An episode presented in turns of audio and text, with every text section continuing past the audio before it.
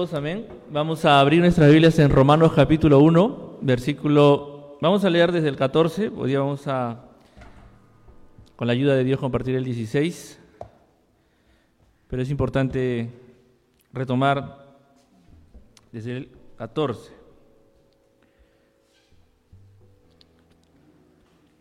Romanos capítulo 1. Amén. Hemos comenzado con la ayuda de Dios a estudiar juntos este, esta preciosa epístola, amén, esta preciosa porción de la palabra del Señor. Vamos a orar para que el Señor nos,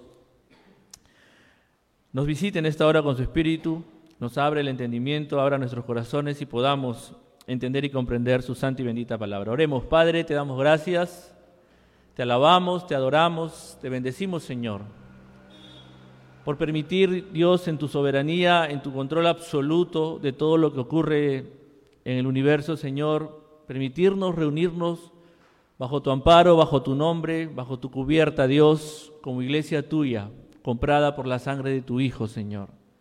Padre, necesitamos oír tu voz en esta hora, Señor. Necesitamos que tú hables a nuestros corazones, Señor. Y por eso con humildad venimos ante tu presencia, rogando y suplicando que tu Espíritu Santo abra nuestros ojos, Señor, abra nuestros oídos espirituales y podamos, Señor, todos, Señor, contemplar lo glorioso que es tu Evangelio, Señor. Y podamos todos, Señor, ser bendecidos por Él en esta hora. Padre, toma el carbón de tu altar, pásalo por mis labios, Señor. Úsame como un instrumento tuyo, Señor. Que tus palabras estén en mi boca. Te lo pido en el nombre de Jesús. Amén y amén. Muy bien.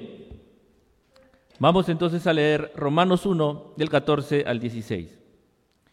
A griegos y a no griegos, a sabios y a no sabios, soy deudor. Así que, en cuanto a mí, pronto estoy a anunciaros el Evangelio también a vosotros que estáis en Roma porque no me avergüenzo del Evangelio, porque es poder de Dios para salvación a todo aquel que cree, al judío primeramente y también al griego. Pueden tomar sus asientos, amén.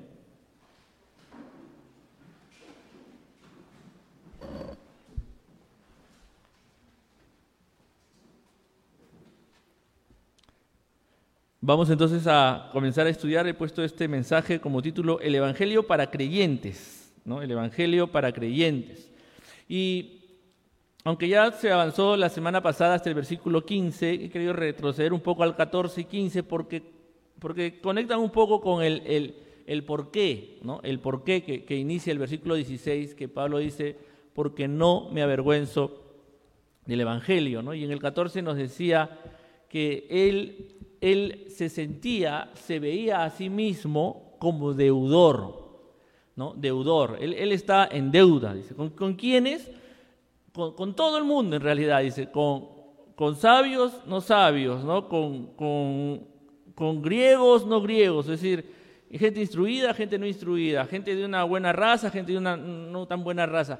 A todos yo les debo algo. Y, en, y en esta preparación de este mensaje, el Señor me ha hecho ver lo, necesario que es el Evangelio para todos nosotros, comenzando por mí, porque cuando yo meditaba en esta porción, eh, sentía la carga de, mi propio pecado, porque se los confieso, yo no me he sentido deudor cuando todos nos debemos sentir deudores.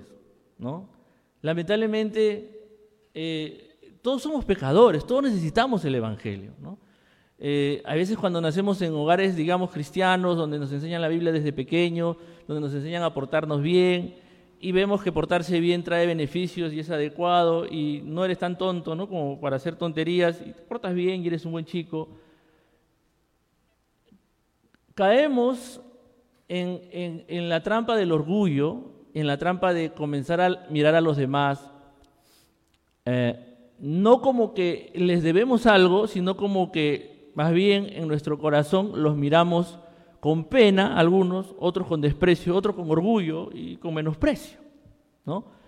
Cuando te, dan una buena nota, ¿no? y yo lo, yo lo he sentido muchas veces en el colegio porque tenía talento para las matemáticas, y veía que mis compañeros todos jalaban y era el único que aprobaba, en mi corazón sentía orgullo y menosprecio por los demás. ¿Cómo no pueden hacer algo tan fácil?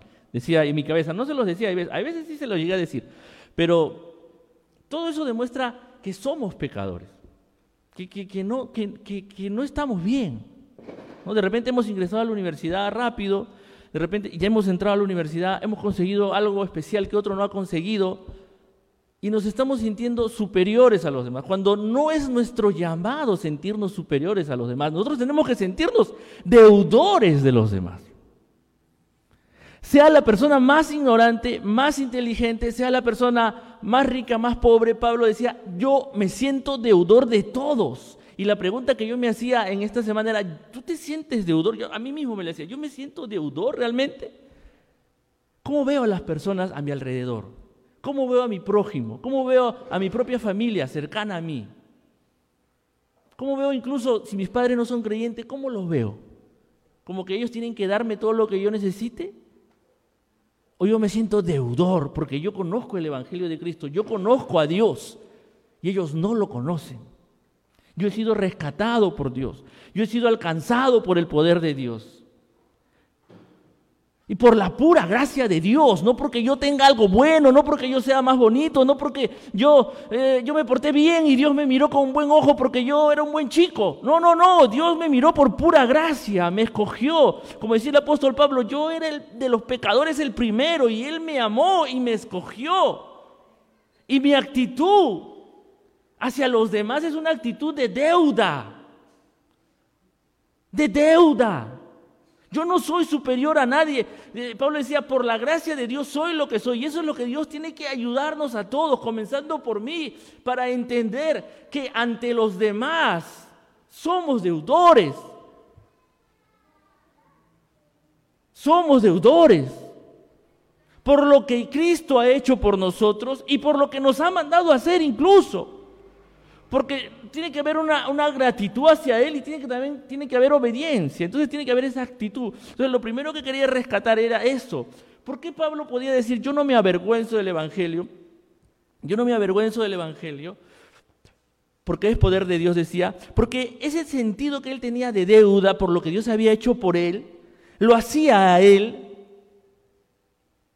luchar contra esa vergüenza. Porque miren, Pablo podía haber dicho, en vez de, eh, yo escuchaba al pastor Martín Loyón cuando predicaba estos versículos, decía, y él es un hombre muy brillante, ¿no? Y, hace, y, piensa, dice, ¿por qué Pablo usó el sentido negativo? ¿Por qué Pablo no dijo, yo estoy orgulloso del Evangelio?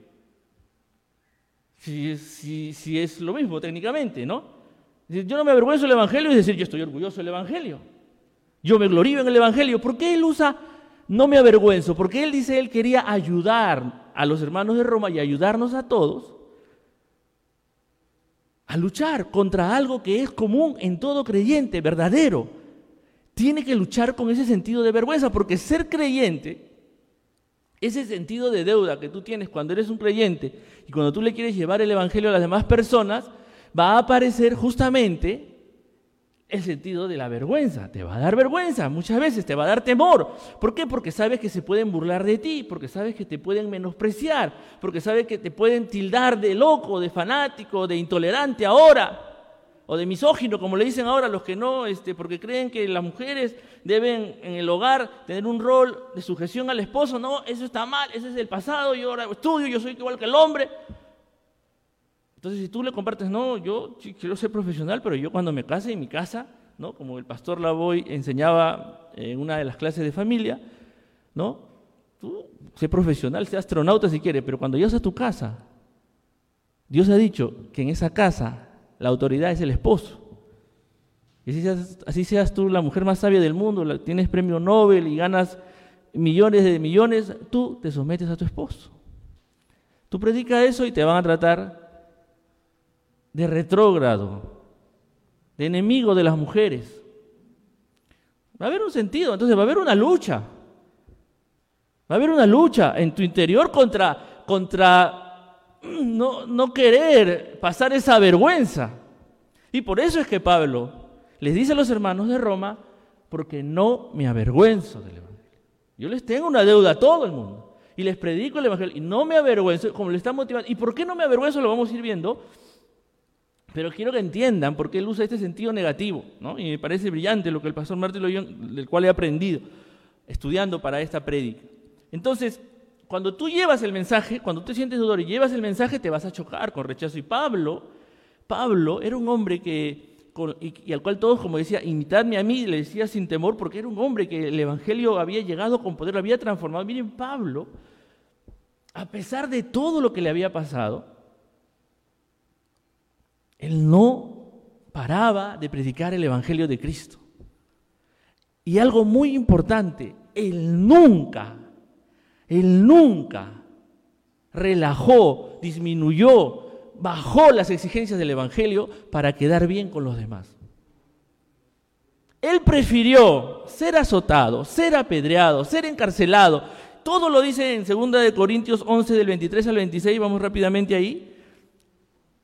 Vayan buscando, yo lo tengo acá, 2 Corintios 11, 23 al 26. Miren todo lo que este hombre de Dios, que no se avergonzaba del Evangelio, que se sentía deudor a los demás, y el tema es que cuando él, como él se sentía deudor y llevaba este Evangelio, no todos van a agradecer que se les pague esta deuda, al contrario, ¿no? ¿No? 2 Corintios 11, del 23 al 26. Dice así, miren, son ministros de Cristo como si estuviera loco Pablo. Miren, la iglesia de Corintio estaba cuestionando a Pablo, cuestionaba su autoridad, cuestionaba su amor, ¿no? No lo, no respetaban como, y había ahí todo un problema en esa iglesia, había mucha, mucha, cierta ingratitud a la obra que Dios había hecho, porque Pablo había levantado esa iglesia. Y dice, son ministros de Cristo como si estuviera loco Pablo, dice, ¿no? Para, para, él está, miren lo que me están haciendo decir, pero lo tiene que decir para que la iglesia entienda que él no hacía nada por él, por su vanagloria. No, no, no, no. Miren, dice, yo más, en trabajo más abundante, en azotes sin número, en cárceles más, en peligros de muerte muchas veces. De los judíos cinco veces he recibido cuarenta azotes menos uno.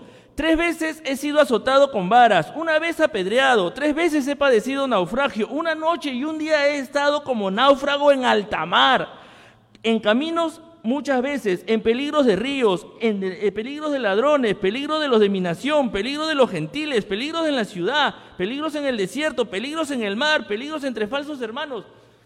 Nada lo detenía de seguir predicando el Evangelio porque él se sentía deudor. Porque lo que, él había alcanzado por el Evangelio en la, obra de Dios, en la gracia de Cristo para con él, era muy superior a todo lo que le pudieran hacer. Él no se iba a detener por nada de lo que le hicieran. Entonces, como no todos los incrédulos quieren que se les pague esta deuda, muchas veces vamos a ser humillados, vamos a ser maltratados.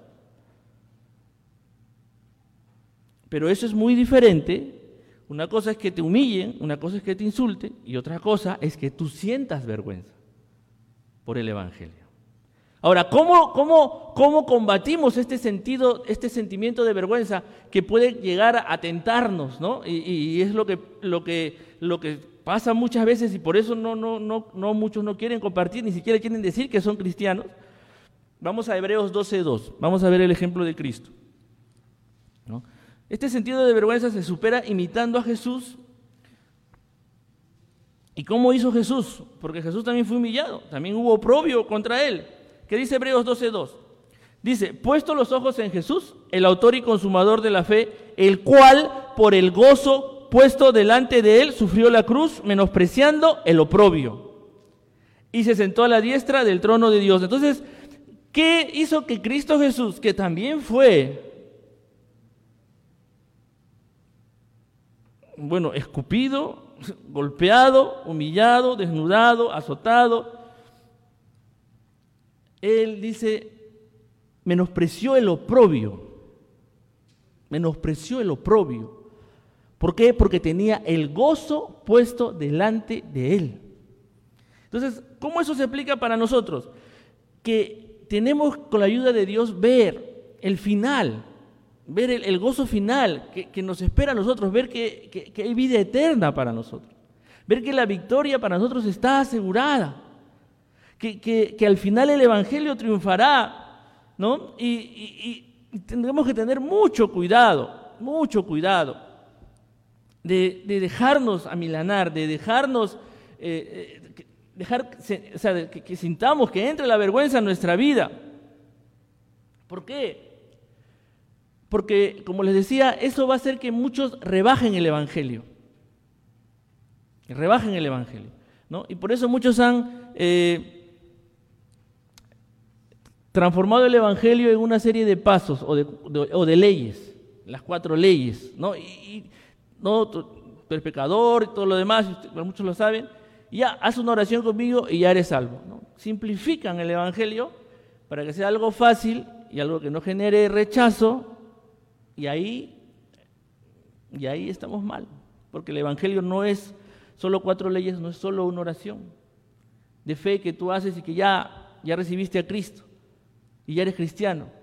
Cuidado, cuidado, cuidado. El Evangelio es mucho más que eso. Y la salvación que trae el Evangelio es mucho más que eso. Avancemos, hablemos de esa salvación. Cuando Pablo dice, no me, yo no me avergüenzo, ¿por qué? Porque, porque no me avergüenzo del Evangelio, porque es poder de Dios para salvación. Entonces, esta salvación no es el primer acto, digamos, es, es parte de la salvación, arrepentirse de sus pecados y aceptar a Cristo, digamos, es, eh, eh, mm, mm, pero no es a esta salvación a la que se está refiriendo Pablo. Ya él no se está refiriendo a la salvación de ganar convertidos, ¿no? Una campaña evangelística se ganan convertidos y ya están salvos un ratito, por el contexto vamos a ver que no es así. Porque muchos asocian salvación solo con eso, con ganar convertidos. No, pero eso es solo el paso inicial. Y justamente ahí es donde muchos son tentados a rebajar el evangelio para, para evitar la vergüenza. ¿no? Eh, la clave es mirar, ¿no? Dice, porque no me avergüenzo el evangelio porque es poder de Dios para salvación. Ese para salvación implica algo a futuro. ¿ya? Y en el mismo Romanos lo vamos a ver más adelante, Romanos 5, 9 al 10. Romanos 5, 9 al 10. Avancen un poquito. Miren, miren lo que dice Romanos 5, 9 al 10. De ahí vamos a ir al 13, 11. Y de ahí para que vean que también lo, lo menciona Pedro, lo vamos a ver en primera de Pedro 1, 5. Pero primero vayamos a Romanos 5 del 9 al 10. Dice, pues mucho más, estando ya justificados en su sangre, por él, por él seremos salvos, seremos salvos, futuro, de la ira. Seremos salvos de la ira. Porque si siendo enemigos, dice el 10, fuimos reconciliados con Dios por la muerte de su Hijo, mucho más, estando reconciliados, de nuevo, seremos salvos, seremos salvos, futuro, por su vida. Y en Romanos 13:11, si avanzan, dice, y esto conociendo el tiempo, que es ya hora de levantarnos del sueño, porque ahora está más cerca de nosotros, está más cerca de nosotros, ¿qué cosa? Nuestra salvación. ¿Entiendes? Si salvación fuera algo pasado, que ya se dio y que ya quedó atrás, no tendría sentido que Pablo esté diciendo esto. Él está hablando de que la salvación es algo que todavía se está acercando. Entonces, la salvación a la que se está refiriendo Pablo en este versículo de Romanos 1.16, ¿no? Es al triunfo final del Evangelio. Cuando el, el, triunfo final del Evangelio, ¿qué cosa es? Es llevar a todos los creyentes a la seguridad y el gozo de la presencia de Dios. Es llevarnos a Dios. Eso es lo que es, para eso vino Cristo, vino a morir a la cruz, a, tomar la culpa de nuestros pecados, a limpiarnos y a, purificar nuestros pecados para llevarnos a Dios, para reconciliarnos con Dios. Y, esa, y, es, y la salvación es algo muy complejo, muy grande, y justamente en Romanos lo vamos a ir estudiando, pero la salvación a la que se está refiriendo Pablo en Romanos 1.16 es principalmente a ese aspecto de la salvación. La salvación tiene un aspecto pasado, tiene un aspecto presente y tiene un aspecto futuro, vamos a decirles. Pasado por lo que ya Cristo hizo y porque ya hemos sido justificados, dice Romanos 5.1, justificados. Presentes por lo que Él está obrando en nosotros. Y la salvación está trabajando en nosotros, es algo que está vivo y trabajándose en nosotros. Y futuro es el aspecto de esta glorificación, que en términos teológicos se le llama glorificación. Es decir, este llevarnos a la presencia de Dios, porque para entrar a la presencia de Dios tenemos que estar totalmente glorificados, si no moriríamos al instante. Entonces hay que entenderlo muy claro. Entonces, el Evangelio es este poder de Dios para, para eh, eh, darnos esta poderosa salvación. Y lo que Pablo está apuntando en Romanos 1.16 es principalmente a esta salvación, hacia este llevarnos al triunfo final. Entonces, cuando uno enfrenta la vergüenza, uno tiene que recordar qué va a pasar al final. Puede haber en el corto plazo pérdida, dolor, sufrimiento, pero en el largo plazo al final se ganará. ¿no? Hay una frase muy común en el mundo que dice, el que ríe último, ríe mejor. Que se burlen de ti ahora, que te insulten de ti ahora, pero tú vas a reír al final, tú vas a gozar al final. Y eso te tiene que motivar e impulsar como Cristo. Por eso, Él por el gozo puesto delante de Él, menospreció el oprobio. Por ese gozo puesto delante de Él. Eso es lo que a Él le ayudó a vencer la vergüenza. Porque estaba seguro de que, de que en la cruz, en su muerte, en su resurrección, Él iba a obtener, obtener algo glorioso y algo grandioso, que era la formación de su iglesia. Entonces, como les decía, salvación es un término que implica, en realidad salvación es un término muy grande, ¿no? Es la salvación del pecado y de su poder, de su contaminación, de la culpa del pecado y, en las clases que, que, tenemos los domingos en la mañana hemos estado hablando mucho de eso en las clases de Isaías, en las clases de Jeremías, como el único que te puede librar del poder del pecado es Dios, porque el pecado es demasiado fuerte y ha, dañado todo y está metido hasta en lo más profundo de nuestro ser. Y ese poder de salvación de Dios es, es el que te va a limpiar de ¿no? Y, también cómo esa, esa salvación implica esa restauración, esa reconciliación con Dios. Por eso usamos mucho la parábola del hijo pródigo. Pero, también, pero también la salvación, y a lo que se está refiriendo principalmente acá, es dar, darnos, es restaurar en nosotros una esperanza de gloria. Una esperanza de gloria, estar seguros que nosotros seremos libres y seremos salvos de la ira. ¿De la ira de quién? De la ira de Dios, la justa ira de Dios, porque Dios va a hacer juicio. Y hay veces hace juicio en la humanidad de tiempo en tiempo, pero va a haber un juicio final. Y si, y si no nos toca pasar el juicio final, igual vamos a morir y vamos a enfrentar a Dios. Todos vamos a enfrentar a Dios y vamos a ser juzgados por Él. Y aquellos que no creyeron en Cristo serán condenados, pero aquel que cree en Cristo dice ya no hay condenación para los que están en Cristo Jesús. Pero el hecho de no hay condenación no significa que no vas a pasar por juicio. Ahora, si eres un hijo de Dios, no solo el que me dice Señor, Señor, ¿sí o no? Jesús qué le dice, apartados de mí, nunca te conocí, tú dices que eres, pero no, no haces nada bueno, eres un hacedor de maldad. Entonces, por eso es que, y, ahí continuamos con al que cree, ¿no? Porque dice, porque no me avergüenzo del Evangelio porque es poder de Dios para salvación a todo aquel que cree. Y ese cree es un verbo presente, activo, no es algo pasado tampoco, no es porque el Evangelio es poder de Dios para todo aquel que creyó, no, no, no, para todo aquel que cree como algo, algo vivo, no como lo, como lo que decía el, apóstol Santiago de frente, ¿no? la fe sin obras está muerta, o sea, la fe que no está viva y se demuestra con una vida transformada y, y con obras concretas de amor, de misericordia hacia el prójimo, hacia los necesitados, no, está muerta.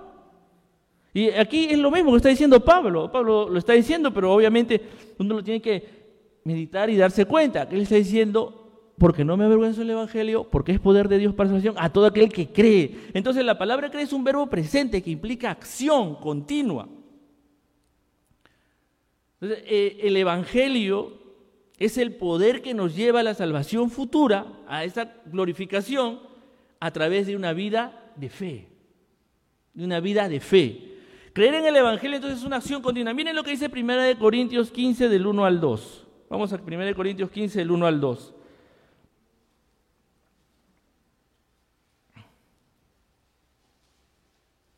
Primera de Corintios 15 del 1 al 2.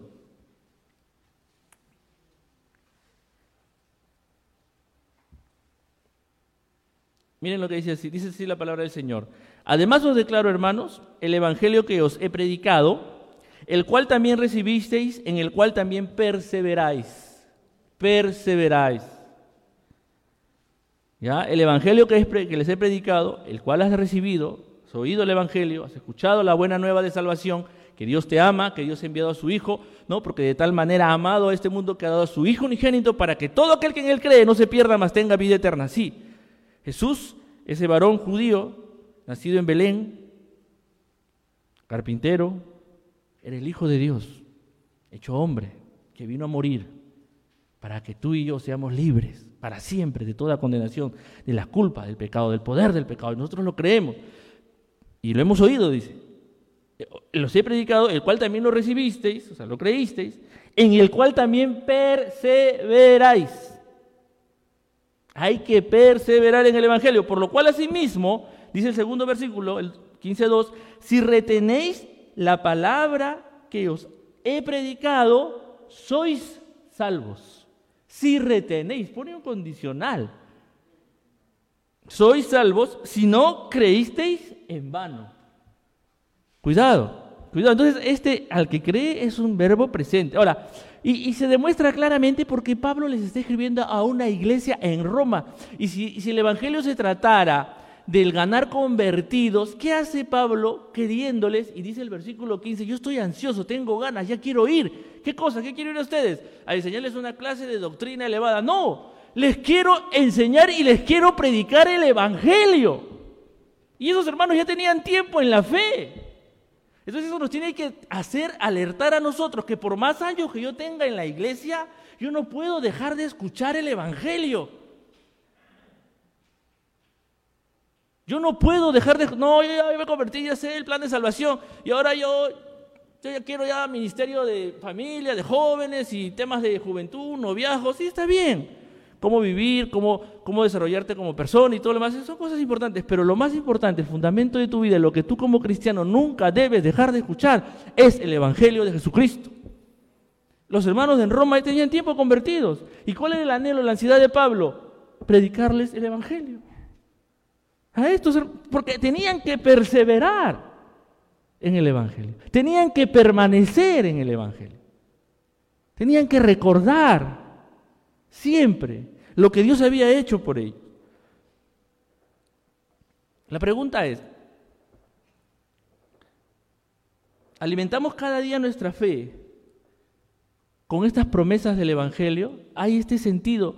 A veces siento, antes cuando era niño lo, lo sentía más, pero ahora en estos últimos tiempos, ya tengo 41 años y y bueno, hay bendiciones que uno tiene por nacer en una iglesia, ¿no? pero también no se da cuenta qué cosas cambian. Había un sentido mayor, de, una urgencia mayor de, la venida de Cristo, del triunfo de Cristo. Entonces, a veces, eh, eh, a veces mm, se acusaba esa sensación de escapismo. Decían, no, tú te quieres escapar de la realidad, hay, tan, hay tanta pobreza, hay tanta necesidad, abócate por ayudar a tu prójimo que estás hablando de que ya Cristo viene y de que hay que, el futuro. y que...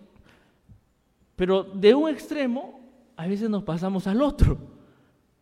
Y en parte podían tener razón, porque todo en muchos creyentes era, ya viene Cristo, ya viene Cristo, y ya olvídate de estas cosas de este mundo. Y ahora es el otro extremo. Ahora creemos que Cristo no va a venir. Ahora estamos esperando que acabe la pandemia y ya para que la vida siga y que yo siga con mis planes. Cuidado. El Evangelio enseña que Cristo va a venir por segunda vez a recoger a su iglesia. Pero lo más hermoso es que el Evangelio enseña que aquellos que creen en Cristo Jesús son los triunfadores del final. Que en Él el triunfo está asegurado. Que puedes tener tropiezos, fracasos, fallas, errores en esta vida como ser humano, pero que al final, si eres uno de Cristo, nadie te va a sacar de sus manos y que para siempre vivirás con Él en, la eternidad y que ese es tu gozo, ese es tu motivo de no avergonzarte del Evangelio, de que el Evangelio triunfará, de que Dios con su poder se va, te, te va a preservar y te va a hacer llegar a su presencia para gozar de Él por la eternidad. Eso es lo importante no deja de ser importante una profesión, una familia y, dar buen testimonio, digamos, en este mundo. Pero de nada sirve todo eso, dijo Jesús, si al final pierdes tu alma. ¿De qué le sirve ganar al hombre el mundo entero si pierde su alma? Ahí lo simplificó todo Cristo. Tu interés principal en tu vida tiene que ser tu propia alma.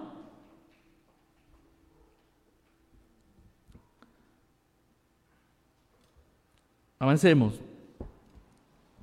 Entonces, el Evangelio, hemos visto, es este poder de Dios para salvación a todo aquel que cree. Ahora, este poder de Dios, el de Dios también nos tiene que hacer ver que el Evangelio no es, un, no es una receta que Dios le da a los hombres para que ellos hagan cosas que, con lo cual ellos obtengan la salvación. No, no, no. Tenemos que tener cuidado ahí. El Evangelio es poder de Dios, en términos de que es la obra de Dios. ¿Ya? Dios no le está diciendo a los hombres cómo se tienen que salvar ellos mismos. No, no, no, no. El Evangelio es Dios obrando para salvarnos, Él a nosotros. Él a nosotros. Entonces, el Evangelio no son palabras o, descripciones del poder de Dios y de cómo Dios obra y salva a una persona. No, no, no. El Evangelio mismo es el propio poder de Dios. El Evangelio es el poder de Dios. ¿Y cómo llega ese poder de Dios? ¿Cómo llega ese poder de Dios? ¿Cómo actúa ese poder de Dios? ¿Cómo ha determinado Dios que ese poder nos alcance y nos salve? Y Él, Él, obrando en nosotros, poderosamente nos rescate y nos redima. ¿Cómo? A Dios le ha placido hacerlo por la locura de la predicación, decía Pablo. Por la locura, por eso es la importancia trascendental, irreemplazable de escuchar la palabra de Dios predicada. No hay sustituto ni lo habrá. Escuchar la palabra de Dios predicada. Pablo, ¿por qué tenía esa ansiedad de ir y predicarles en la palabra del Señor? Si él podía desarrollar todo su evangelio por cartas y por correspondencia, si era lo más sensato. ¿Por qué no hacemos cartas, Pablo, y las vamos repartiendo por todo el mundo y las vamos traduciendo a todos los idiomas y cosas que ah, todo, todo el evangelio llega para todo el mundo así más rápido? Y tú ya no tienes que estar viajando, ni naufragando, ni te están pegando. Pues, no, no, no, no, no. A mí Dios me ha llamado a predicar este evangelio. Porque a Dios le ha placido que tú y yo alcancemos esta poderosa salvación a través de la predicación de su palabra. Miren, no le estoy dando yo, 1 Corintios 1.21, vamos a 1 Corintios 1.21.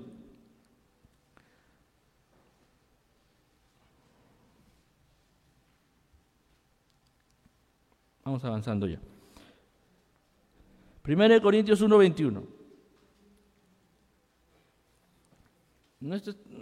Dice Pablo a los Corintios y los tres primeros capítulos de Corintios, léalo y estudien en sus casas para que vean que es una lucha de Pablo contra los Corintios para enseñarles que el Evangelio es esto, el Evangelio es la predicación de la palabra del Señor y que no se trata de sabiduría, filosofía, no, no, no, el Evangelio son hechos, hechos ya consumados por Dios que se comparten y se enseñan y se predican. No es acá una elucubración, una teoría que me parece, no.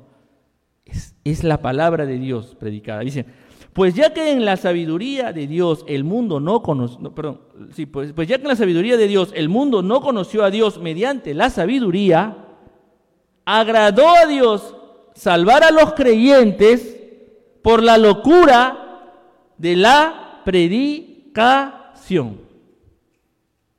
por la locura de la predicación. Es Dios quien salva a los creyentes por la locura de la predicación. Por eso la predicación de la palabra es irreemplazable. Es irreemplazable. Y Dios no solo te salva por la locura de la predicación, sino que Él obra en ti. Y Él comienza una obra en ti y Él continúa esa obra en ti. Él produce el querer como el hacer por su buena voluntad. Porque la salvación es su obra. Pero ¿cómo Él obra? Por la predicación. ¿Por qué Pablo quería ir a Roma a predicarles? Porque él sabía que a través de esa predicación Dios iba a seguir obrando en los hermanos de Roma para que perseveren en el Evangelio, para que perseveren en la fe. No es, no es cosa menor escuchar la predicación de la palabra del Señor. No es un tema opcional más en tu fe. Es fundamental en tu fe escuchar la predicación de la palabra del Señor. Porque es el medio que Dios le ha placido hacer que nuestra fe se mantenga, crezca. Entonces, por eso Pablo dice, yo no me avergüenzo del Evangelio porque es poder de Dios para salvación a todo aquel que cree. Y ahí vamos a acabar con a todo. A todo. Lo que Pablo nos está diciendo es, esto es de Dios, esto es una obra de Dios, salvación para llevarte a la eternidad con Dios, es el triunfo final. Yo no me avergüenzo, ¿por qué? Porque es el triunfo final de Dios, porque es a todo aquel que cree, cree como algo vivo, no, no, no como algo pasado, no algo vivo, algo real, una fe viva, es algo de Dios y por último dice a todo aquel. A judío primeramente y también al griego. Dice así, ¿no es cierto? A judío primeramente y después al griego. Él está diciéndonos acá algo maravilloso. Nos está diciendo, este evangelio, este poder de Dios es para todos. No importa tu trasfondo, no importa tu pasado, no importa lo que hayas hecho, no importa si seas una persona muy educada, muy inteligente, muy capaz de entender cosas difíciles o no tengas ninguna formación y seas un ignorante y letrado y no tengas idea de cómo funcionan las cosas, no importa. Este evangelio es para todos porque es el poder de Dios. Para todos. Ahora, pero qué, solo para desarrollar esto y para que, para, que, lo conozcamos, ¿por qué Pablo pone judíos primeramente, muchos, muchos cuestionan, ¿no? ¿Por qué los judíos tienen algo especial? Tienen, ¿no? Tienen, son, son, porque él, lo dice así, el, texto lo dice así, ¿no? Eh, al judío primeramente y también al griego, o sea que nosotros vamos de, de, Yapa, ¿no? Los que no somos judíos vamos de Yapita. No, no, no ese es el sentido, no ese es el sentido. Al contrario, eh, Pablo está buscando la humildad en, ambos lados. Ya en el tiempo que Pablo le escribe a los hermanos en Roma, ya habían problemas entre... Los judíos siempre han sido muy eh, rechazados por, eh, por las sociedades en las que han llegado. Porque los judíos son los que traen al mundo una visión distinta de la realidad en general del monoteísmo. El monoteísmo, todos los pueblos paganos y todos los pueblos no no, no cristianos, eh, previos a la llegada de, Cristo, digamos, al cristianismo, eran, politeístas, siempre han tenido un montón de dioses. Sus dioses se peleaban, ustedes saben la historia de los griegos, ¿no? Los dioses griegos, que uno tenía, le gustaba una mujer y se bajaba y se convertía y salía hijo y salió Aquiles, ¿no? tanta tontería que se inventaban los griegos. Eh, pero era un, el, panteón, panteón de los este, famosos este, dioses griegos. Y en general en todas las culturas. Acá mismo, cuando ustedes eh, estudian la historia del Perú, no, la dios, la dios luna, la dios sol, y que, ¿no? y que las joyas y tantas cosas más. Y que la Pachamama, la tierra es otro, otro dios y tantas cosas. Pero los judíos siempre que han llegado, siempre han dicho, no, no, no, no, todos, están equivocados. Llegaba seguramente un judío, llegaba un policía, no, no, están locos, el único Dios es el nuestro. Y ese Dios no lo puedes dibujar porque Él es, Él es infinito, Él es el yo soy. Él siempre ha estado y siempre va a estar. Entonces la gente los, aborrecía porque ellos eran monoteístas y aparte tenían dietas diferentes y tenían una forma de vida y un código fuerte de, vida, ¿no? sus diez mandamientos y todos los demás. ¿no? Y el problema de los judíos era que eh, ellos en vez de ser motivo de, buscar ¿no? este, prosélitos para la fe cristiana, miraban a los gentiles como perros, estos perros cochinos, los romanos asquerosos, su vida, los trataban así, porque en realidad los romanos eran bien asquerosos en términos morales, ¿no? Aquellos que han visto algunas series que han sacado ahora último sobre Roma, sale ahí toda la perversión terrible que había en ese mundo. Entonces, había ya en la iglesia de Roma, cierto, muchos dicen, eh, eh, em, ya desprecio y también de entre los cristianos romanos hacia los judíos. ¿no? Eh, y Pablo lo que quiere hacerles recordar a los hermanos de Roma era lo que también estuvimos aprendiendo, por ejemplo, los martes, es que aunque los judíos han fallado, y después va a desarrollar eso en dos, tres capítulos bien complejos, en Romanos 9, 10, lo vamos a estudiar. Aunque los judíos han fallado aparentemente, Dios siempre ha tenido ahí un remanente fiel, les va a decir, pero no se olviden que en orden cronológico la salvación por fe llega por ellos primero. Y que siempre que Jesús mandaba a predicar, le decía a sus discípulos, vayan primero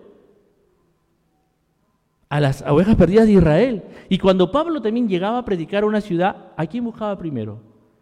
a los judíos, iba a la sinagoga. Ya cuando lo votaban, se iba y ya me voy, pues me votaron, decía, sacudía como Jesús le decía sus, sus, sandales de ahí polvo y me voy y abría y se, se iba con los gentiles. Pero él cumplía y obedecía lo que Cristo había mandado, primero a los judíos. ¿Entienden? Pero eso no es que a ellos les da no, no, no, alguna diferencia, alguna ventaja sobre nosotros, ninguna. ¿Por qué? Porque Pablo va a desarrollar en Romanos 3 que, que, ahí lo, también lo vamos a aprender, por eso es importantísimo estos, estos mensajes de Romanos, nos va a dar ese, ese, ese famosísimo texto que dice, por cuanto todos pecaron. Y él está diciendo en ese contexto, ¿ah? todos pecaron, se refería tanto gentiles como judíos, todos han pecado y están destituidos de la gloria de Dios, todos hemos pecado.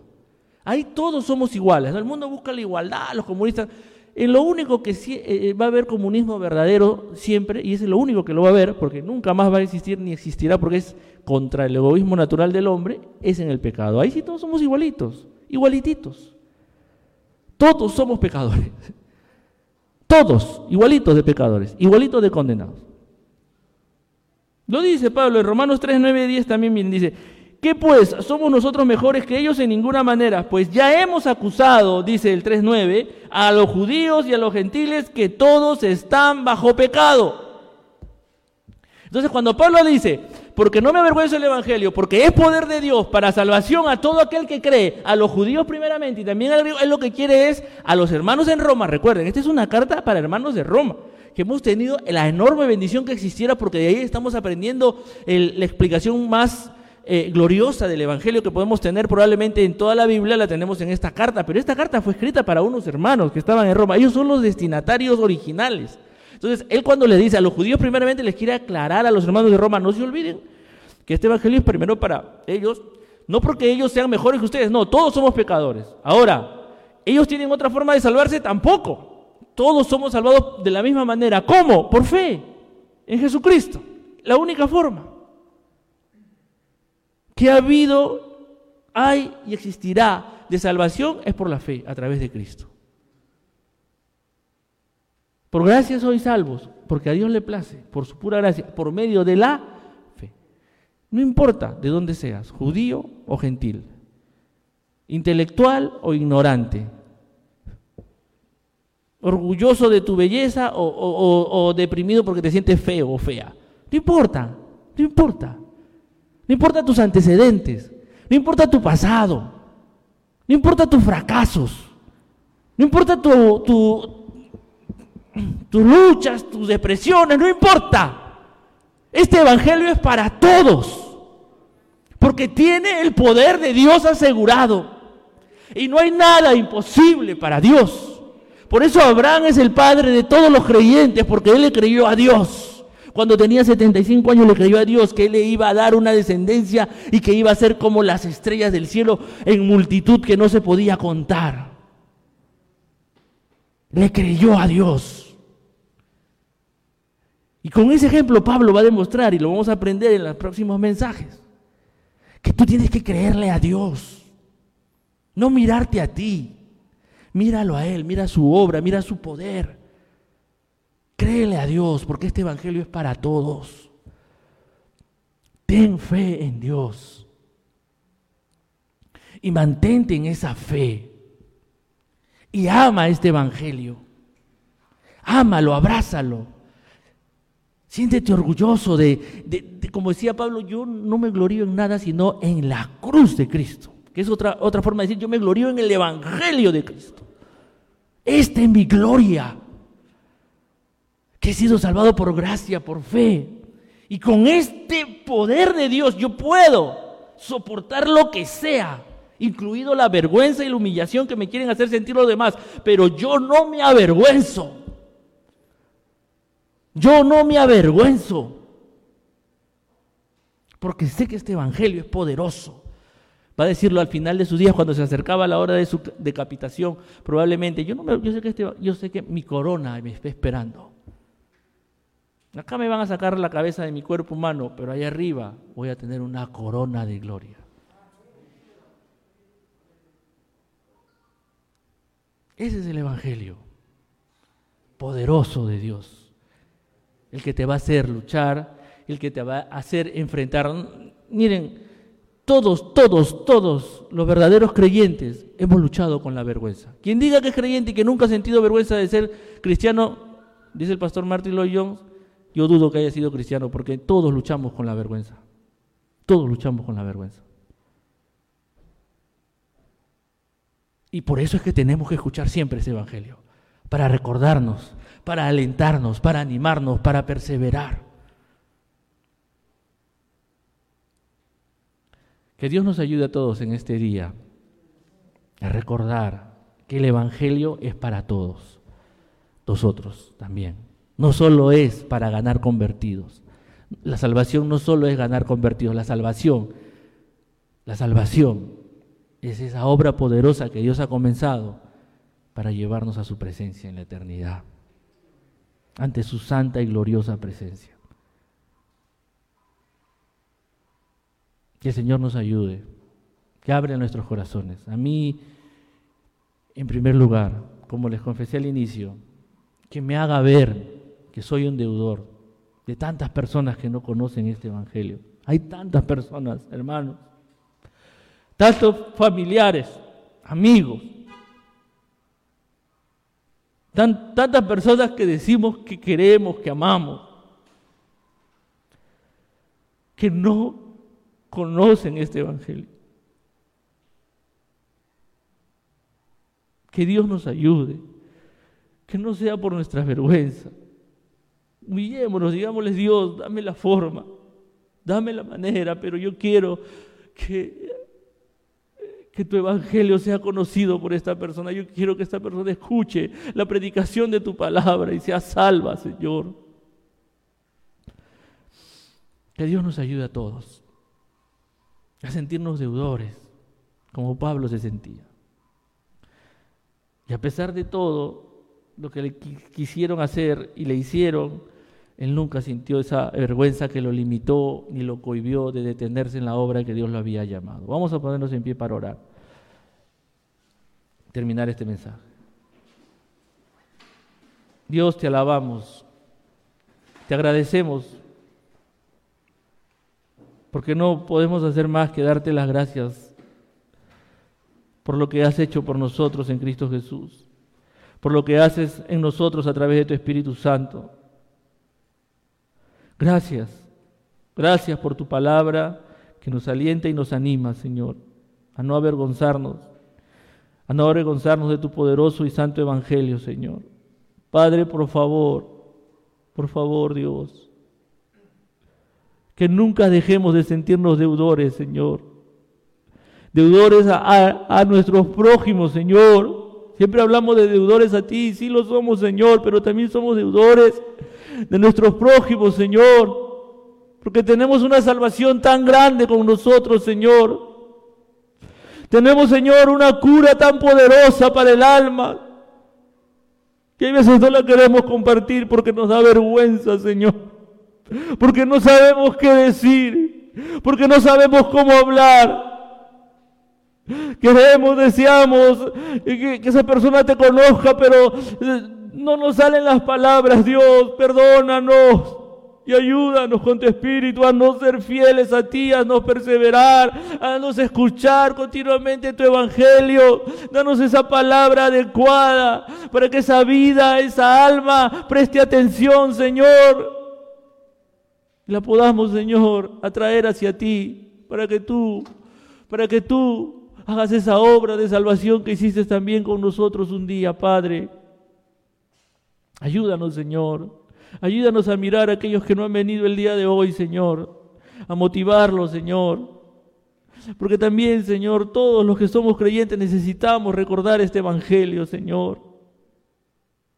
Porque necesitamos perseverar, Padre, en esta verdad gloriosa que tú, que tú tienes el poder para salvar a cualquiera, Señor, a cualquiera, a cualquiera que crea en ti, que se arrepienta de sus pecados, Padre. Para ti no hay nada imposible. Gracias, mi buen Dios. Gracias por tu salvación. Amén y amén. Dios le bendiga, amados hermanos. Amén.